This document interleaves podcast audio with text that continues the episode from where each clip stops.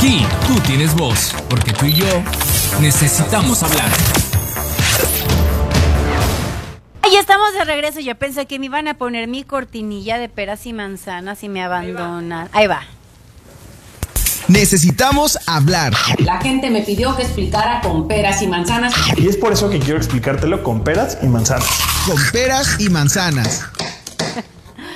Ahora sí, para saludar a Guillermo Romero Pachico que está con nosotros. ¿Cómo estás? Ale, muy bien, muchas gracias, encantado. Hace, ¿qué será? Un mes, ¿verdad? Un mes que estuviste aquí con nosotros. Nos encanta eh, invitar a, Memo porque es experto en economía, experto en política, ha estado pues pretendemos hacerlo. No, sí, Memo, la verdad es que sabes mucho, has estado de cerca con muchos políticos, sabes muchísimo en temas de economía. Y pues bueno, eh, ahorita estábamos platicando fuera del aire que precisamente fuiste coordinador de campaña de Juan Carlos Romero Hicks, a quien de verdad queremos aprovechar para enviarle pues un saludo, un fuerte abrazo y nuestras condolencias porque este fin de semana dio a conocer a través de sus redes sociales que falleció uno de sus hijos. Les leo textual el, el tuit, dice con profundo dolor, comparto que mi hijo Juan Carlos falleció el día de hoy. Juanca consagró su vida a la música y encontró satisfacción en la creación artística. Extrañaremos su sencillez, generosidad y gran corazón. Agradezco sus muestras de afecto, oraciones y acompañamiento. Era muy joven su hijo. Muy joven, un, gran ser humano, como bien lo describía Juan Carlos, con un enorme corazón, un muchacho, hijo, se me, se me cierra un poquito, se me hace un nudo en la garganta, ¿no? Eh, pero sí, sí, muy lamentable, así, así es la vida, ¿no? De repente estas muertes intempestivas eh, son muy duras, eh, son arrancones. Pues sí, con Juan Carlos tuvimos la dicha de ser coordinadores de su campaña para gobernador y luego justamente secretario de, bueno, jefe del equipo ahí de transición y luego secretario de Desarrollo Económico, la primera vez que tuve el privilegio de, serlo en Guanajuato. Pues un abrazo, ya, ya hablamos con él, con la familia un abrazo de parte mía, de toda mi familia, de mi esposa, porque pues son seres, eh, una familia muy humana, muy sencilla. Eh, eh, Juan Carlos Romero, como tú lo conoces, lo puedes ver donde quieras y es el mismo.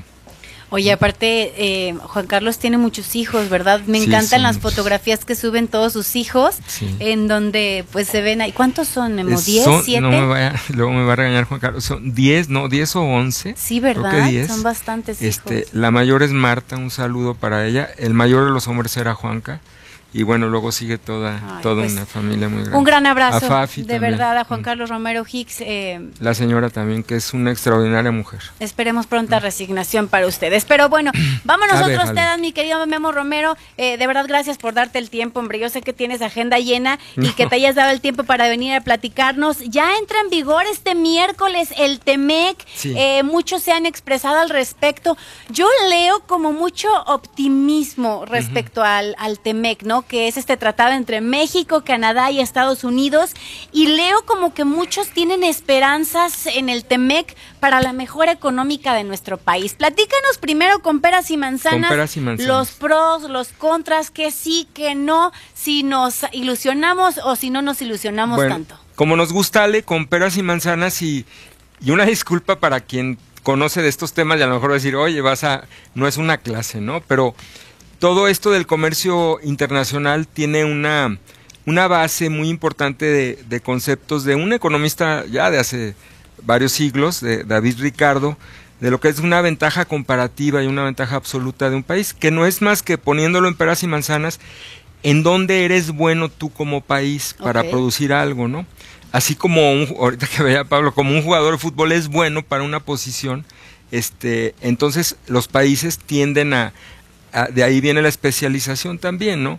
Eh, es decir, ¿dónde tienes el costo de oportunidad más bajo? Entonces esto hace que luego es, digamos, que es un tratado, un tratado de comercio debe de beneficiar a todas las partes. Cuando se firmó el TLC en 1994, México, Estados Unidos y Canadá, pues era ver entre todos los, entre los tres países hacer ese bloque de Norteamérica, intercambiar bienes y servicios y comprarte donde tú eres bueno y venderte donde yo soy bueno para que sean economías complementarias. Okay. Ahora, esto es un poquito, y aquí vamos a otro término futbolero, al cabo después de los deportes. Ah, cuando estábamos chicos, a lo mejor aquí hay muchos jóvenes, no, no les tocó, pero jugábamos algo que se llamaba el gol y puerta. Gol y puerta, el gol y puerta no, y, te, y, te, No, mira, Fabricio es el más chavito y sí lo conoce, Y que te doy cinco goles de ventaja, ¿no? Porque el otro equipo se veía muy... En el tratado de, en los tratados comerciales se dan plazos, ¿sale? y se, y se fijan arance, una, una desgrabación. Voy a explicarlo. Por ejemplo, México en algunos productos, por ser el país menos desarrollado, lo voy a poner en palabras muy sencillas, podía exportar desde un principio del TLC algunos productos con arancel cero, con impuesto cero. Pero otros productos que venían de Estados Unidos o de Canadá con contenido norteamericano pagaban, por ejemplo, el 30 pero al siguiente año iban a pagar el 28, al siguiente 26, etcétera. Entonces, ¿eso qué quiere decir? Ya nomás te voy a dar tres goles de ventaja, ya nada más te voy a dar dos. Te tienes que ir haciendo competitivo y, va a llegar el momento en que vamos a estar bajo las mismas circunstancias. Esto es en, en teoría como, como es el espíritu en general de un tratado de libre comercio. el tratado de libre comercio, fíjate qué interesante, lo negoció Salinas de Gortari, que, creo yo que sí transformó al país desde el punto de vista económico como pocos eh, presidentes y lo negoció con el padre de, de, George Bush, o sea, George Bush papá que murió ya hace poco, y le tocó una coyuntura semejante porque en enero del 94 gana los demócratas con Bill Clinton. Entonces realmente cuando se echa a andar el tratado estaba Bill Clinton. Esto nomás lo, lo comento porque este, está, está, hay una similitud de lo que pudiera pasar ahora con el TEMEC, ¿no? Bueno, en 10 años, bueno, casi todas las, las fracciones se, se acercaron, hubo en mi opinión hay muchos estudios, salen, pero no es el tema, de que hay más a favor que en contra de todo lo que nos dejó el Tratado de Libre Comercio. Yo soy un convencido que así es. O sea, la balanza se va a que fue benéfico para México. Sí, yo creo que sí. Hubo temas que se dejaron fuera en el Tratado de Libre Comercio. Vamos empezando a acercarnos a, a qué es el TEMEC. Dos temas muy importantes. Por ejemplo, todo lo que tiene que ver con migración y todo lo que tiene que ver con energía, con el petróleo. Hay una anécdota que Bush le decía a Salinas, oye, pues vamos a negociar el petróleo. Y le dijo, ¿no? Y es verdad, le dijo, pues si tú pones el tema migratorio sobre la mesa, yo pongo el del petróleo. Y el otro dijo, no, mejor lo dejamos, así. Entonces, por eso son temas que no entraron.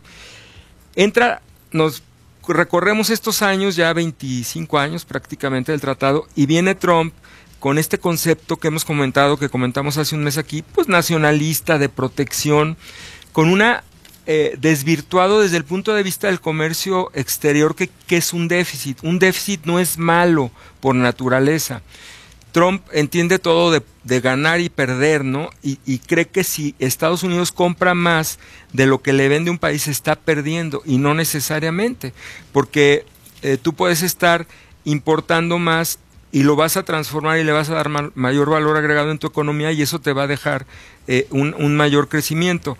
Entonces, bueno, desde ahí viene esta parte y también si entendemos que Trump manejó su campaña diciéndole al que había perdido su empleo que era por culpa de México o de China o de Corea que tú habías perdido tu empleo, ¿vale? Pues tú vas a decir, yo te la compro, ¿verdad? Claro.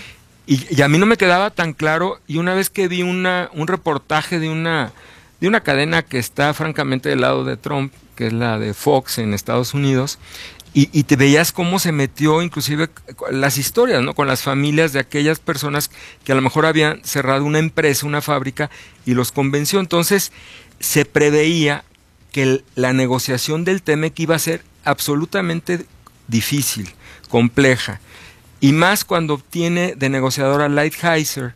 Lighthizer es un abogado, un viejo abogado, eh, lo digo con respeto de lo de viejo, no porque ya todos somos de alguna manera con experiencia, pero digo viejo porque viejo lobo de mar. de la industria acerera, por eso vamos a entender tanto de que meta el tema del acero y los aranceles. Entonces, pero México en ese momento, hay que acordarnos, no era todavía esta administración, la administración anterior creo que tenía un, secretario de Economía como era Guajardo, con un gran colmillo, con un gran conocimiento y un excelente equipo. Que sabía a qué se iban a sentar. Tienes que hacer una estrategia. Porque la, lo tienes que... saber en lo que tienes que ir a lograr, ¿no? Para poder negociar, quitar, poner, pero siempre tener como un eje de aquí no me muevo. En todo lo que negocias, tú tienes que estar dispuesto a ceder en un momento dado, a dejarle el balón del otro lado y retirarte y que el otro tenga el paquete. Entonces, un solo ejemplo, cuando le dicen, oye, un automóvil para que sea considerado dentro del tratado, ahora en el TEMEC, pero en el tratado anterior, el que está todavía vigente, tendría que tener el 62.5 de integración. ¿Qué quiere decir eso? Que el 62.5 o 62 dólares 50 centavos de cada 100 de un auto tienen que estar hechos de componentes de Estados Unidos, Canadá o México. Eso quiere decir el grado de integración regional.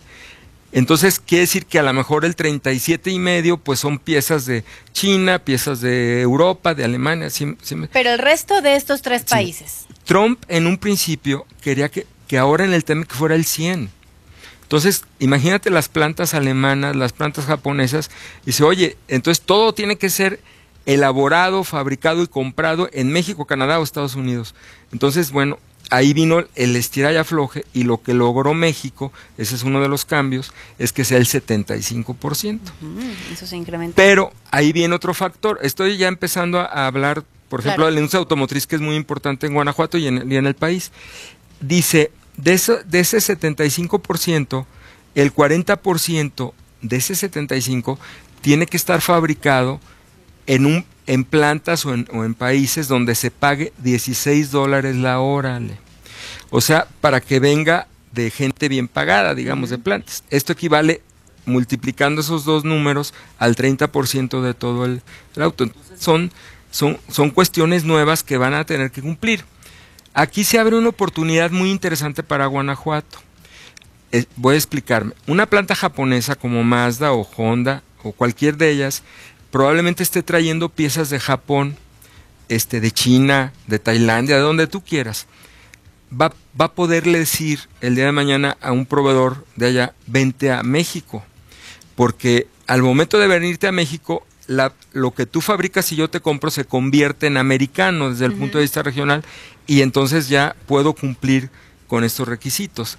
Y de hecho, eso buscaba un poco Estados Unidos, que las plantas que no son norteamericanas eh, perdieran un poco de ventaja o digamos se les quitaran un poco de ventajas en, el tratado. Y esto lo han entendido con mucha madurez, creo yo, los alemanes, los americanos, digo los alemanes, los japoneses, los eh, franceses, etcétera, italianos, y están tomando las medidas. A ver, Memo, nada más quiero hacer ahí un paréntesis. Entonces, esto nos puede beneficiar al estado de Guanajuato mucho, porque aquí tenemos mucha industria automotriz, porque eso pudiera incrementar nuestra producción de piezas, ¿no? Pero entonces al mismo tiempo se requieren sueldos altos. ¿Eso podría vislumbrar que aquí en el estado de Guanajuato se incrementaran los sueldos en el sector automotriz? ¿O cómo se mide eso? Porque una de las quejas, yo recuerdo cuando empecé aquí la industria automotriz, era que los sueldos eran bajos. No, yo creo que el promedio, no, mira, yo tuve acceso a la, información y los promedios de los sueldos eh, no son bajos, digo, ahí, están los estudios, este, están a la disposición, pero desde luego no son tan altos como el que te estoy comentando. Esta medida la aceptó México y Canadá eh, porque, eh, digamos, fue una forma de negociar, yo así lo veo, que en lugar de que sea el 100% de integración, pues entonces se dieron ellos al 75, pero dijeron, pero entonces del contenido eh, me, eh, va a tener que tener un 30% o el 40 del 75, como lo queramos ver, que, que sea de, eh, en un país o en una planta que pague esto. Le hace Estados Unidos. O sea, en pocas palabras, casi lo que está diciendo, digo, aquí hablamos en peras y manzanas, es que el 30% de ese valor sea de plantas norteamericanas. Casi es lo que te está pidiendo, pero no necesariamente, porque puede haber lugares donde se pague eso. Es más fácil que se vaya allá a que aquí incrementaran los Sí, ahora, eh, este, esta es la parte.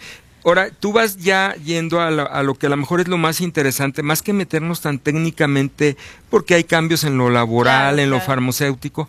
¿Por qué creemos nosotros y yo, yo y algún medio de aquí lo, lo, lo, lo tiene en la, en la primera plana, y si tú revisas lo que platicamos hace un mes, aquí lo dijimos, Ale.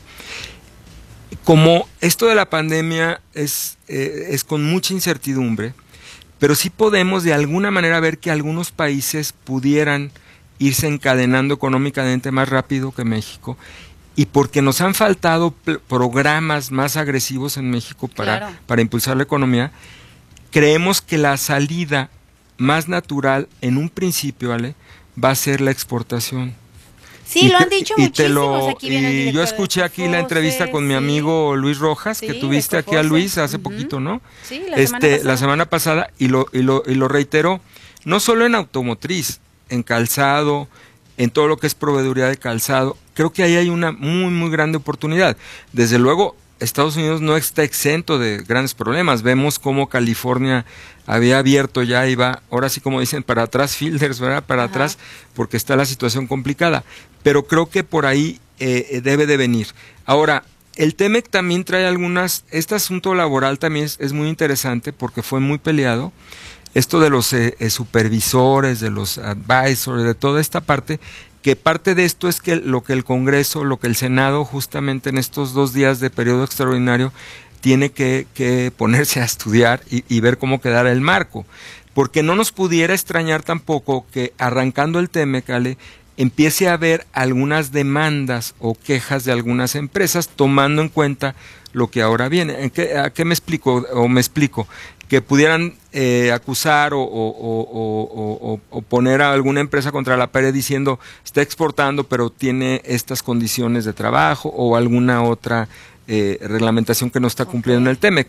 Eso sí va a tener de característica diferente, creo yo, al, al TLC, que no nos debe de extrañar en un principio, ¿no? Ok, pero sí crees que pudiera salvarnos el tema de la exportación, o sea, sí crees que eso pudiera salvar un poco Hay que apostarle mucho, yo estoy totalmente de acuerdo. Mira, la, la, exportación representa más o menos una tercera parte del Producto Interno Bruto de, en Guanajuato, representa eh, varios cientos de miles de empleos, y, creo que hay muy buena oportunidad de, de, mercado.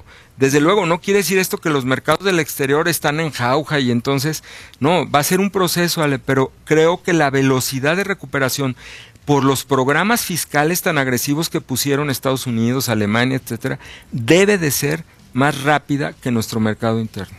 Oye, a ver, Memo, hay un punto que yo quisiera que tú me dieras tu opinión. Dentro de este TEMEC yo leo a muchos columnistas y así que están esperanzados que eso va a mejorar un poco la economía de nuestro país. Pero hay un punto que a lo mejor se está, eh, pues no se está tomando en cuenta, que es que Estados Unidos está con la firme esperanza que va a recuperar su economía como de manera muy rápida, ¿no? O al menos tienen un mejor panorama que el resto de los países, ¿no? Pero hay cifras que dicen lo contrario. Por ejemplo, hay signos positivos en la Unión de, la Unión Americana, como el crecimiento mes con mes del 17.7% en las ventas minoristas de mayo. Sin embargo, las ventas son 6% menores a las que se registraron en mayo del año pasado. Por otro lado, el jueves se reportaron un millón y medio de solicitudes de desempleo, de acuerdo con el conteo semanal. Y bueno, aunque este dato sí implica una mejora con respecto a las seis millones ochocientos mil solicitudes de desempleo registradas a finales de marzo, pues todavía son el doble del récord anterior al COVID-19 que corresponde, por ejemplo, a una de las semanas de septiembre del 82, cuando se hicieron 682 mil solicitudes de seguro de desempleo. Entonces, no sé si tiene eh, que ver que nos estamos esperanzando mucho en la recuperación económica de Estados Unidos y por eso estamos poniendo tanta esperanza en el TEMEC. ¿Crees que tenga algo que ver? Bueno, en parte, Ale, mira, todos los países van a, van a acabar con tasas negativas este año, ¿eh? Sí. O sea, todos. Estados Unidos probablemente... Eh, no, el 4, el 5, el 6. El problema es la, la, la, la profundidad. En México ya andamos con pronósticos de más del 10. Sí, Hay quien habla de 14. con 4, entonces, hasta el más del 10. Ahora, el tamañón de, perdón la expresión, pero de la economía de, Estados Unidos, de, eh, eh, tenemos que entender. Ahora, ¿por qué hay esa esperanza? No porque tenga una recuperación, como te decía hace rato en Jauja, sino porque estos programas fiscales hacen que el consumo se, se caiga mucho menos que, que, en países que no han implementado esto. Entonces, la demanda se sostenga un poco más para productos, ¿no? Eh, si bien con esto de la, de la pandemia, pues es un factor, una variable que te da mucha incertidumbre, que vamos a tener siempre eh, presentes y que puede cambiar todo el panorama. De eso hay que estar muy consciente hasta que no haya un antiviral o una vacuna, lo hemos visto. Pero sin embargo, creo que es una muy buena salida apostarle a la exportación. Y no solo a Estados Unidos, también a, a los otros mercados. Ahora, fíjate qué, qué dato tan, tan impactante. A mí me impactó. Eh, este dato hay que actualizarlo. A lo mejor mi amigo Luis Rojas lo tiene en Cofose ya actualizado. De Guanajuato, ¿qué porcentaje, crees tú que utiliza el Tratado de Libre Comercio para exportar a Estados Unidos? Me voy a explicar en peras y manzanas. Si yo quiero exportar estas botas y, y, que vayan a Estados Unidos, tengo que reunir ciertos requisitos, ¿estamos de acuerdo? El certificado de origen, que es como el acta de nacimiento, de cierto grado de integración, y es una, una serie de cosas, para que pase allá, llegue y diga, pues está en tal fracción, este es el código arancelario, no paga, viene con el TLC. Y a lo mejor, si no lo mando así, está explícito que pagaría un 5% de, de arancel. Y se va fuera del TLC. Pero Exactamente, pero se va a Estados Unidos. Pues fíjate que, que, el dato arrojaba que casi la mitad de las exportaciones a Estados Unidos no, no, se, no se estaban rigiendo por el TLC. O sea, el TLC acompañaba, digamos, a la mitad y la mitad se iban por, por, por vamos a decirle, por la libre, ¿no? Pero digamos, no utilizando el TLC. Entonces ahora hay que ver, este dato es muy importante porque si el TEMEC por sí mismo nos va a dar certidumbre, nos va a dar eh, pues sí, sobre todo certidumbre, sobre todo para las empresas grandes, pero no necesariamente tampoco es una herramienta que de la noche a la mañana ya estás exportando. Aquí la invitación es que las empresas tienen que trabajar mucho este, hacia adentro, tienen que apoyarse en organismos como COFOSE, como la parte de economía del, gobierno del Estado, o la parte que, que se encuentre, organismos internacionales, porque eh, pues los mercados son muy diferentes, ¿no? Sus propias cámaras, yo creo que aquí también es una oportunidad para las cámaras, las asociaciones, trabajar muy de cerca, pero sí, sí aquellas economías, para contestarte muy concretamente, que tengan una orientación hacia los mercados exteriores, tienen mucho más posibilidades de recuperarse rápido que las que estén cerradas. Oye, Memo, se nos va de volada esta sección, ya nos quedan cuatro minutos. Iniciaste diciendo de dos temas importantes. Sí, dime. Eh, migración y este tema de energías. ¿También se, se contempla ahora dentro de este TEMEC? ¿o sí, está la parte de energía y por eso con estos cambios que ha habido últimamente, pues es algo que eh, pues tiene un poco, no un poco, tiene muy preocupado al, al mundo sobre todo las inversiones. Mira, aquí en Guanajuato todavía eh, hace casi dos años, ¿no? Que, me tocó estar en, la administración pasada, pues se trajeron inversiones muy importantes de, de, tipo de energía eólica eh, al norte del estado, hay, hay, energía solar también. Y, y, aquí creo que es un tema pendiente que necesitamos ver con más profundidad, Ale, cómo va a quedar esta parte de, de la parte energética, que ahora sí está está en, eh, en el TEMEC y hasta dónde, hasta dónde está llegando. Estos si, si, si mal no recuerdo, de los pocos cambios que hizo ya entrando el régimen de López Obrador con, con SEADE, ¿no? El doctor SEADE, fue eh, precisamente el de energía. Fueron cambios, parecen como mínimos, pero en la semántica de los términos, y eso te puede indicar mucho. Entonces, era como para eh, asegurar la propiedad un poco de, del petróleo, le dio la vuelta ahí, entonces hay que ver realmente Todavía no se establece al 100% en todo este tema de la energía, ¿no? Y bueno, me imagino que también porque dentro del país todavía no se establecen bien estos pues temas, estamos en el estrella y afloja, simplemente además están litigando. que la Suprema Corte ordenó la suspensión de la política de CENER, ¿no? Entonces todavía estamos como en esa estira y afloja, si nos vamos hasta las energías limpias, si regresamos a Pero ese es uno, uno, de los factores que más ha alejado la inversión, la falta de certidumbre el cambio de reglas de juego. Y ahí, con todo y teme, y, tengo que decirlo, pues la, la, confianza no se restablece tan fácil, ¿no? Cuando cambias la jugada.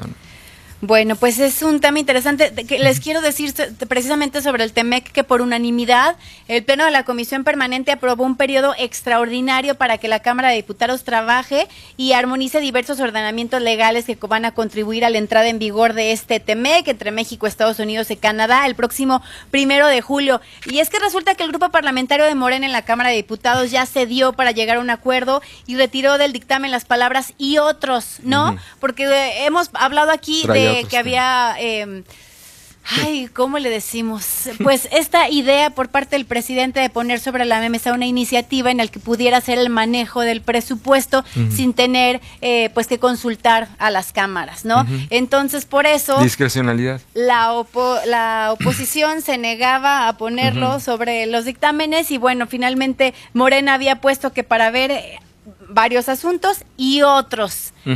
Y entonces eso es lo que estaba en discusión, ¿no, Memo? Y al final ya Morena, pues aprobó quitar esas palabras y otros del dictamen, y entonces ya ahora sí se van a reunir para ver los asuntos que quedan pendientes del TEMEC, que pues como decimos, ya entra pronto en vigor. Ya entra pronto en vigor. ¿Nos faltó algo? No, creo que nada más, mira, yo sí invitar a todas las empresarias y empresarios a que se acerquen, bueno, acá le voy a hacer publicidad a Cofose, pero a sus cámaras también, Ale los de CISEC, los de Apimex, los de... lo necesita. Sí, que se acerquen porque se, se, requiere ver, oye, ¿cómo va a quedar? ¿Qué puedo hacer? ¿Cómo puedo yo entrar al mercado? O ya estoy, ¿qué apoyos voy a requerir? Cómo me actualizo, tengo que hacer, cómo nos actualizamos con el TEMEC, dónde vienen los cambios. Yo creo que aquí hay que trabajar mucho para aprovechar y hacer estas actualizaciones a través de cursos, de talleres, de todo, ¿no? Bueno, te quedas con nosotros a Deportes, que te encanta, ¿verdad? Con mucho gusto, sí. bueno, hacemos una pausa, estamos con Guillermo Romero Pacheco, experto en temas de política, de economía. Soy Ale Magaña y necesitamos hablar. Necesitamos hablar. Platiquemos la información.